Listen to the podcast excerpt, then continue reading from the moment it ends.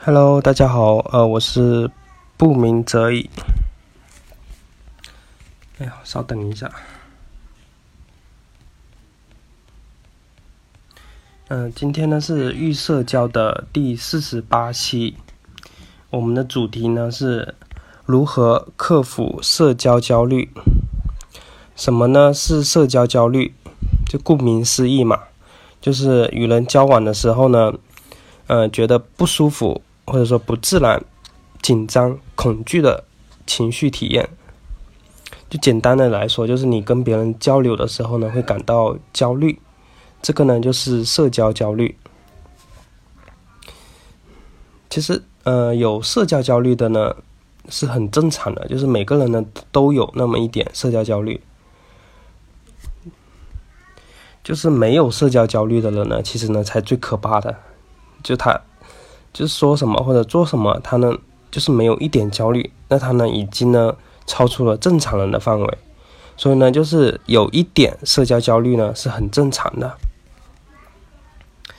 而对于就是我们嗯有社交恐惧的朋友们来说呢，就是我们的社交焦虑呢相对于普通人来说呢，可能相对高一点，或者说嗯就比较严重一点。这个社交焦虑，它呢已经呢影响了我们的生活或者学习。嗯，所以呢，就是如何呢克服社交焦虑呢？对我们来说呢是至关重要的。社交焦虑呢，它呢其实呢也是帮助我们成长的东西。它呢告诉我们就是哪里呢不足，然后呢需要呢去改正它。当你呢克服了它，把它当成是学习或者成长的东西，那么呢对你来说呢就是一件好的事情。我希望呢就是大家呢可以把社交焦虑呢当成呢是自己进步的阶梯，或者说呢是成长的东西。因为呢就是我们很容易就是把社交焦虑呢当成呢是一种不好的东西，或者说呢阻碍你成长的东西。因为呢，嗯，就是我曾经的时候也是这样子，就是有一天嘛，就下雨了，然后呢，我呢穿上了雨衣，然后呢，我开着电动车就准备呢回家了。因为呢，就是我和我老妈呢，他们呢不是住一个小区，然后呢开电动车进去嘛，就需要呢刷卡。你要是没卡的话呢，你就只能说，哎，你好，帮我开一下门。然后呢，因为我当时呢，我已经把这边的老妈这边的卡呢取消了，所以呢，进去了你就要跟保安说嘛，你好，帮我开一下门。就每当呢这个时候呢，其实呢我会有点焦虑，因为呢我就是现在呢已经不是这个小区的了，进去呢就需要呢登记啊，或者说呃过多少个小时还要交钱什么的，我就会这么想。然后呢出来还要让他开门，所以呢我会感到呢有些焦虑。所以呢，这个时候呢，我会选择逃避，而且呢，我会觉得，呃，社交焦虑它呢阻碍了我，让我呢不舒服、难受。可能呢，就是那时候我呢还没有意识到，但是呢，确实呢，就是，就是就是想的这个社交焦虑呢不好，它呢阻碍了我。我当时呢就这么想的。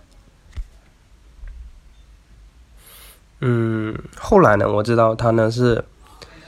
嗯，帮助我成长的是呢，我的垫脚石。嗯，我呢就把它呢当成一种挑战，就像玩游戏一样嘛，就是，嗯，进步的时候又来了，然后呢就接受挑战这么一种状态，就反而呢有有一点期待。然后呢，并且呢，就是今天呢又刚好下雨了，就连续几天都下雨了。如果呢就是我呢放到外面的话。就是我以前会逃避嘛，呃，社交焦虑我就逃避，然后呢，把车呢放到外面。但是呢，今天呢，就是我知道这个它是让我进步的。然后呢，今天呢刚好又下雨了，就天时地利人和。嗯，我呢就嗯把电动车开过去，我说，哎你好，帮我开一下门。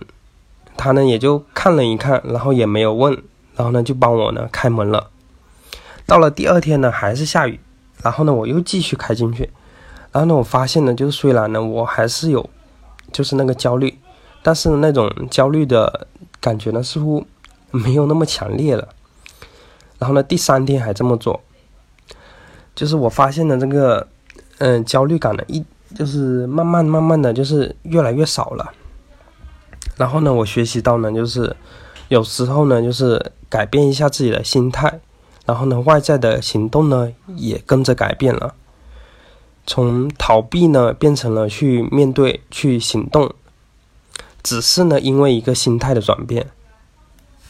就所以呢，我们要抱着就是呃，社交焦虑呢，它呢是让我们进步的，就是成长的这么一种心态呢去做，这样呢你呢会更愿意呢去行动。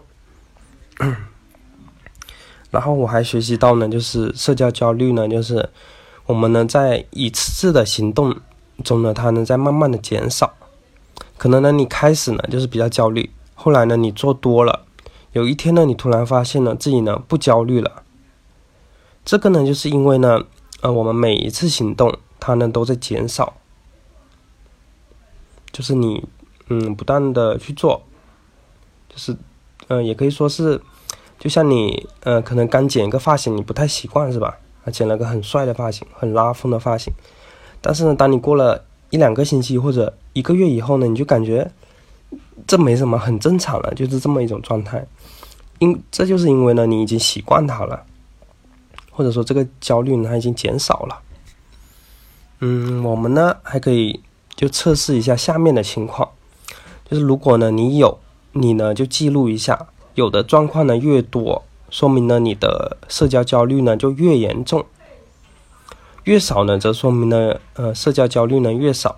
我们呢一起来看一下，第一个呢是和有权威的人，比如说老板。呃，老师就对话的时候呢，就是我会感到紧张，这第一点。第二个呢，就是和别人进行眼神接触，对我来说呢有困难，就你和他姿势，或者说你对你来说有困难。第三呢，必须讨论自己或者自己的感受的时候呢，我会紧张，就是轮到你了，小明发表一下你的意见，这时候呢，你呢会有点紧张。第四呢，就是呃，我发现呢很难和同事相处的融洽，这第四点。然后呢，第五点呢，就是和别人呢单独相处的时候，我会呢紧张，就是你只有两个人，然后呢你会感到呢很紧张。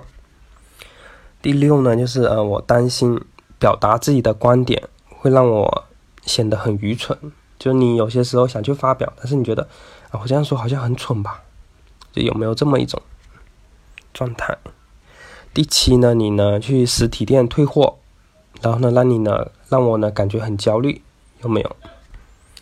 第八呢就是呃发现呢自己很难对别人的观点提出异议，就他发表个什么意见，你说你感觉好像没什么不好的，或者说提不出什么异议是吧？嗯，第九呢就是呃我总是担心呢。在社交场合，不知道呢该说什么。就比如说你要出去玩，或者跟朋友呢聚会，然后你总是担心不知道自己要说什么东西。第十呢，就是呃，我和不熟悉的人交往的时候呢，会感到紧张。第十一呢，就是嗯，我总觉得自己呢在和他人沟通的时候呢，会说一些令人尴尬的话。就是你觉得我说的话很尴尬，都没人理。然后呢，第十二呢，就是在一群人中呢，啊，我会担心呢被忽略。第十三呢，就是我不确定是否呢要和一个仅仅算得上认识的人打招呼，就你们可能见过几面，但是呢，只是认识，但是不太熟。这时候你觉得不知道该不该打招呼？第十四呢，就是如果呢别人能听到我打电话，我就会呢不自在。只要旁边有人，哎，你打电话，感觉不太自在，不舒服。第十五呢，就是在公众场所呢吃饭或者喝酒，我会呢，嗯，感到尴尬或者说焦虑。第十六呢，在公众面前表演、演奏或者演讲呢，让我感到焦虑。第十七呢，就是当别人看着我做事的时候呢，我会感到呢不自在，有人盯着你在你后面，你是不是感觉不舒服或者不自在？第十八呢，就是打电话或者发嗯邮件或者短信呢给不太熟悉的人的时候呢，你会有点焦虑，或者说，嗯发微信对你不太熟悉的时候，是不是会有点焦虑呢？第十九，嗯，在课堂上或者会议上呢，发言呢就是有困难。第二十呢，就是上公共厕所呢，让我呢焦虑和害羞，有没有？第二十一呢，就是很难与吸引我的人自如的交谈，或者说你喜欢的人自如的交谈。嗯，第二十二呢，就是考试呢让我呢焦虑。第二十三，呃，我在主持聚会或者活动时呢，会感到压力或者说焦虑。第二十四呢，就是呃，我发现呢自己呢很难拒绝推销员或者律律师，他给你推销个东西，或者说，呃，很难拒绝呃律师，有没有这么一种情况？第二十五呢，就是我不太喜欢成为大家关注的焦点，就不喜欢。成为别人关注的焦点，就是我看了一下，就是我大部分的都中枪了。就你们可以看一下，就是有没有我刚刚说的那些情况。就是有的话呢，你的社交焦虑呢就越越严重；就是少的话呢，你的社交焦虑呢就则越少。嗯，社交焦虑呢，它呢就是会带来一个非常重要的现象，就是自我逃避现象。就你的自我逃避现象呢越严重，社交焦虑呢也就越严重。那么什么叫做嗯自我逃避现象呢？就举个例子啊，例如你和你的朋友们呢一起呢出去玩，他们呢在聊天，然后呢你呢就在玩手机，就是逃避跟他们交流的时间。然后呢再例如呢就是过年了，就大家呢在嗯就都来你家，然后呢吃饭。这个时候呢，大家都吃完了，然后你呢就跑去呃洗碗。为什么跑去洗碗呢？就是因为逃避呢跟他们嗯社交。这些呢就是呢嗯自我逃避现象。就是我曾经记得呢，就是我刚刚大学毕业的时候，那个时候呢就还没有上班，然后呢我就喜欢呢在闲鱼呢嗯卖手机，不是就是把那个手机呢给买回来嘛，那些坏的，然后呢我拿去修。修好了以后呢，再拿去卖，就是放到五八啊、赶集啊这些，就面对面的，就是交易嘛。嗯，然后有一次交易嘛，就是面对面，然后呢，在一个地方，然后呢，他呢就直接过来了，然后他嗯过来看了一下手机，测试了一下，然后还问我一些这些问题，这个功能怎么打开什么？其实呢，我也不太懂。然后呢，这个时候呢，我看到旁边有只小狗嘛。然后呢，我就和小狗玩。哎呀，这只小狗真可爱！摸摸它头。这个时候呢，嗯，我嗯看那时候的自己嘛，然后我发现呢，其实呢，我就是呢在自我逃避，因为呢，我跟他说话说说话呢很费劲，然后呢，我自己又不太懂这些，然后呢会尴尬，所以呢，我呢就呢在旁边玩小狗。这个呢，嗯，就是自我逃避现象。那么，呃，社交。焦虑呢，就比如说你这个自我逃避现象呢越严重，然后你的社交焦虑呢也就越严重，知道吗？那么这个社交焦虑呢，它是怎么产生的呢？这里呢主要是有嗯两点，第一点呢是遗传因素，就是我感觉这个都呃万变不离其宗啊，不管是社交恐惧还是社交焦虑，它都是离不开遗传因素，就是说你的父母啊或者。嗯，你的爷爷奶奶就他们呢，可能呢有社交焦虑，就很在意别人的看法，然后他这一部分的焦虑呢，遗传给你了，就你你你也有这一方面了，这个呢是就是遗传的因素。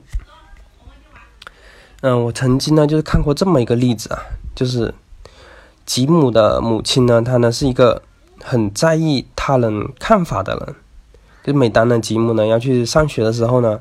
他会帮吉姆呢收拾的很干干，就是很干净，然后会问他，哎，今今天你呢？就等他回来以后嘛，他就问他，哎，你今天看到了谁呀？然后他们对你的评价是怎么样呢？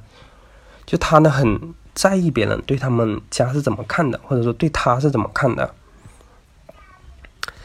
嗯，因为呢，他的母亲呢就是一个焦虑呢比较严重的人。后来呢，这种呢焦虑呢就传给遗传给了吉姆，吉姆呢就是也成了就是这有这么焦虑的一个人，有社交焦虑的人。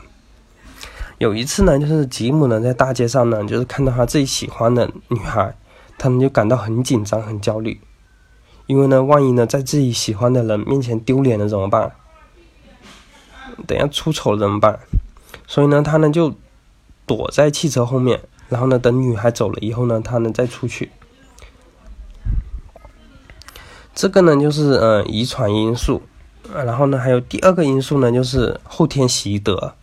后天习得是什么意思呢？就是你后天学习来的，就是呃，它不是遗传的。就比如说你的父母啊，他可能开始呢没有社交焦虑，但是呢后来呢通过生活中被别人呢批评，然后呢他产生了这个焦虑，然后呢他这个焦虑呢再遗传给你了，知道吗？就你生活中可能呢受到一些挫折，或者说呃给别人批评或者怎么样，然后呢你学习到了这个焦虑。这个呢，就是后天习得的社交焦虑，知道吗？那么呢，就是如何呢克服呢社交焦虑呢？克服社交焦虑的方法是怎么样的？第一个呢是呃实践，就是什么是实践呢？就是你必须要去做。嗯，就是有这么一个例子嘛，就是他呢，嗯，站在岸上，就是看别人游泳，他在那岸上学习游泳，他呢。不管呢怎么看怎么看，他最终还是学不会游泳。而另外一个人呢，他呢也不会游泳，但是呢他呢放在呃游泳池里面，或者说他把他让他一个人待在那里。他虽然呢开始呢很笨拙，然后游的不好，然后呢还会给呛到，但是呢随着时间推推移呢，他呢慢慢的就就会学会了游泳。所以呢通过这个例子呢，就是我们可以学习到呢，只有呢通过实践。只有呢去做了，你才能够真正的掌握，知道吗？克服呢社交焦虑呢也是一样的，就只有呢你通过呢和外界的接触，或者说嗯社交，然后呢你才有可能说呃克服社交焦虑，或者说你嗯也不不能说克服，或者说你已经适应了这个焦虑，就他在不在都没关系了。其实呢也可以呢算是克服了。第二个实践呢，就是嗯，想象呢自己呢已经成功了，或者说是一种角色的扮演，就你想象自己已经成功后的那个样子嘛，就这个也是一种角色扮演，就是我想象那我成功的时候是怎么样的，就比如说呃，当我呢没有这些焦虑的时候，呃，我会呢怎么去做？这个呢就是一种角色扮演。就第二个时间呢，就是你去想象呢自己已经成功，或者说呢是一种角色的扮演，这样的你呢会更有动力，知道吗？就举个例子啊，就是，嗯，有一个呢医务人员呢，他呢很内向，然后呢就内向的人呢，就是开会呢他是很吃亏的，知道吗？因为大家呢都在嗯争论着或者说讨论着，然后你你呢就不敢发表，或者说就有想法也不敢说。然后你觉得，哎，我还是不说了吧。哎，我说的话呢，无足轻重，说不说都没关系。嗯，有一天呢，这个医务人员呢，他呢收到一个反馈，说你之前帮我申请了一个政策，或者说福利呢非常的好，那很多人呢得到了你的帮助。这个时候呢，这个医务人员呢，他呢就有一个角色了，他说，我是帮群众说话的这么一个人，就他呢不是为了自己，而是为别人了。这个时候呢，他一下呢就有动力了，他呢就从那些不敢发表啊，就是，呃，害怕这些焦虑啊，他一下子呢就是，就变得很很勇于呢去发表自己的意见了。因为呢，我呢是帮群众说话，所以呢，这个呢就是呃角色扮演所带来的好处。就大家呢都知道呢，周星驰是吧？他可能呢在，呃，你跟他。看他的主持嘛，就是就主持人采访他，你会觉得他呢可能比较内向。但是你当他呢去扮演一个角色，或者说很无厘头的这么一个角色，他呢可以演演的很好。所以呢，这个呢就是呃角色扮演可以呢给你呢带来的一个好处。第二个方法呢，嗯，不是上面还有，就是就是这个是第二个，就是带着呢角色扮演呢去实践，你呢会更愿意去做，或者说更愿意去说。第二个呢，就是方法呢，就是呃认知疗法，就是呃社交焦虑的核心呢，就是怕暴露，怕暴露呢是我们的，就是怕暴露我们的焦虑啊，或者说怕暴露我们的外表，暴露呢我们的性格，或者说暴露我们的社交技能等等，就是呢，呃，我曾经呢走在。路上呢，我真的就害怕呢，遇到呢自己认识的人，就害怕呢暴露出呢，我不会打招呼。然后呢，就是一旦呢别人发现呢，我根本不会打招呼。一旦呢发现呢，呃，我笑起来不好看，啊，完蛋了，我会呢被别人使劲批评。然后呢，自己呢在那边呢不停的自责、否定自己，就真没用。结果呢，下次呢更焦虑了，然后呢更不敢去做了。这个呢就是。担心暴露的本质，就它的动力，其实呢，就是呃，有社交焦虑的人和普通人呢，他只有三秒的差别。因为呢，嗯，就普通人虽然他呢也有社交焦虑，但是他的比较少嘛，所以呢，他就是我们脑袋里呢会产生一种杏仁核吧，还是什么，就是一种东西，它呢可以让我们呢镇定。而我们呢，就是，呃，有比较高的这种社交焦虑的人呢，就他这个会慢三秒，知道吗？就是他这个东西呢，他是安抚我们的，就是说，呃，告诉你不害怕，没事，可以去做的。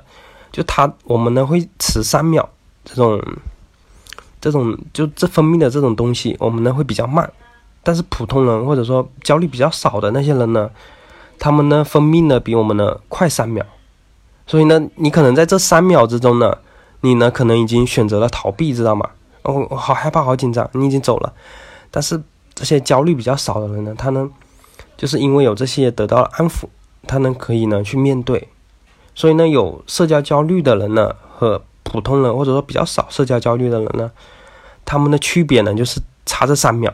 所以呢，这个时候呢，你呢其实呢可以等一等，等这三秒过了，哎，你这个安抚的这个东西来了，那你你呢可能呢就就会去面对了，知道吗？然后这个认知疗法呢，其实呢就是我们脑袋里呢会有很多一些，嗯，错误的认知。你觉得哦，我这样说不太好吧？啊，我这样做不太好吧？就是呢在不断的批评自己，就把自己这些错误的东西呢给放大，知道吗？这个时候呢，我们呢就需要去嗯纠正它，知道吗？就是有一些错误的东西，嗯，比如说啊，我跟这个人打招呼，哎，我这样打招呼好像好丢脸啊。不太好，这个时候呢，你就可以反问一下，真的不好吗？是不是我这样打招呼，别人还会觉得，哎，你打的还可以哦，打招呼，就是通过这么一种反问的方式，知道吗？就是把自己呢，嗯，或者说把这个这种不确定性，或者说，嗯，就是我之前恐惧的东西嘛，我会觉得，呃，这个东西，嗯，等一下我说了不太好，别人会怎么样？但是呢，你这个时候呢，你把它给确定下来，就是说，呃，我真的这么去说的时候会怎么样？就是最坏的结果是怎么样？就是我们害怕的东西呢，就是那种不确定性的东西，知道吗？就是我等一下这样打招呼不好啊，就是不确定性的。这个时候你就可以问，嗯，谁会说你不好呢？这个你想，哎，嗯，你说谁谁？哎呀，好像没有哎，没有人说我不好。然后就是你说，即使说说的不好，那最坏的结果是怎么样呢？就是最坏的结果也就有点尴尬而已，然后别人呢也就忘记了。所以呢，你一下就是那种有那种踏实的感觉，知道吗？就是你当你确定这个你害怕的东西是什么，就所以呢，我想说第一步呢，就是要确定下来你这个最坏的结果是怎么样，你呢就心里呢就是会有那种脚踏实地的感觉。就是我有个举过一个例子，就很。经常说的一个例子，就是两块木板嘛，然后让你放在呃四十层高的那个楼上，叫你呢跳过去，你呢肯定会很害怕是吧？就嗯，就是不是两块木板，是一块木板，就是它呢放在两栋楼之间，让你呢从这块木板走到另外一块木板上面，但是他们呢是放在呃四十层高的那个楼上面，叫你呢走过去，你会怎么样？你可能这时候会很害怕是吧？但是呢，当下面有个安全网，就是即使呢你掉下去，你呢也不会有事情。这个时候呢，你呢肯定就愿意走过去啊，或者翻跳过去都可以，因为你知道下面有东西网着。其实呢，这个认知疗法呢，就是我觉得第一步就是你确定下来最坏的结果怎么样？你最坏的结果就摔下去，它有网拦着，所以你你呢也不害怕。呃，这个呢是第一个，我们要确定就是最坏的结果是怎么样。然后呢，第二步呢，就是嗯，要做一些正念。正念是什么呢？就是我觉得就是去感受你自己当下的这么一种感受，就你当下你现在做的是怎么怎么样的，或者你去感受你的呼吸，就数自己的呼吸，因为你的呼吸呢，永远呢是投入在当下这么一种状态。而我们的这些焦虑呢，就是常常呢，就是嗯，去焦虑那些未来或者说以前的事情。能能明白这个意思吗？就是你能去想，呃，未来啊，我担心这件事情怎么办？然后呢，我在想，我以前发生的事情是怎么样的？就这些焦虑呢，就是你通过这种想，或者说担心、害怕呢，他的这种焦虑呢，会越来越多，越来越多。所以呢，嗯，当你呢投入当下的时候，就数自己的呼吸，或者说感感受你身边的一些事物的时候，你呢就是投入当下，当下呢是没有焦虑的，知道吗？所以呢，这个是呃认知疗法，就是我觉得就这两个，就这两个东西，一个呢是确定最坏的结果怎么样，然后呢，第二个呢，你呢是去感受当下这么一种状态，知道吗？就把当下的事情给做好了。嗯嗯，认知疗法就还有就是把那些错误的那些认知，你把它给纠正过来。嗯，大概呢就是。这么个意思，好，然后我们今天的课程呢就到这里，然后我们下期呃再见。然后呢，要是你有什么疑问或者问题的话呢，也可以，嗯，就是上课的时候提问。好，我们今天的课程呢就到这里，然后呢，谢谢大家收听，我们下期再见，拜拜。